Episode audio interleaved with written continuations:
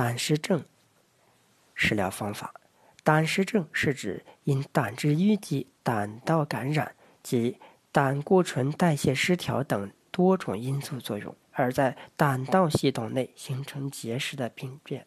慢性胆囊炎是指胆囊的慢性牵延性炎症，以右胁下不适或持续对疼、反复发作为临床特征。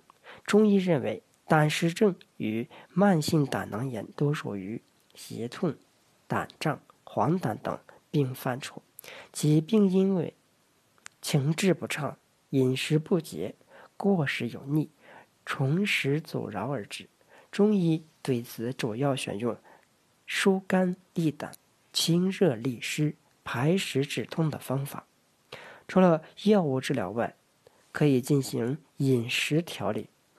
其具体的方法如下：一、鲤鱼小豆粥及制作方法：选用鲤鱼一条、赤小豆一百二十克、陈皮六克，共煮烂成粥即可服食。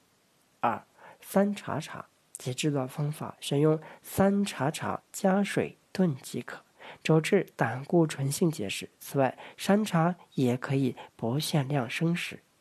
三、鸡内金乌龙乌梅茶制作方法：鸡内金三百克盐粉，乌梅十个煎汤，取鸡内金粉六到十克送服，每日三次。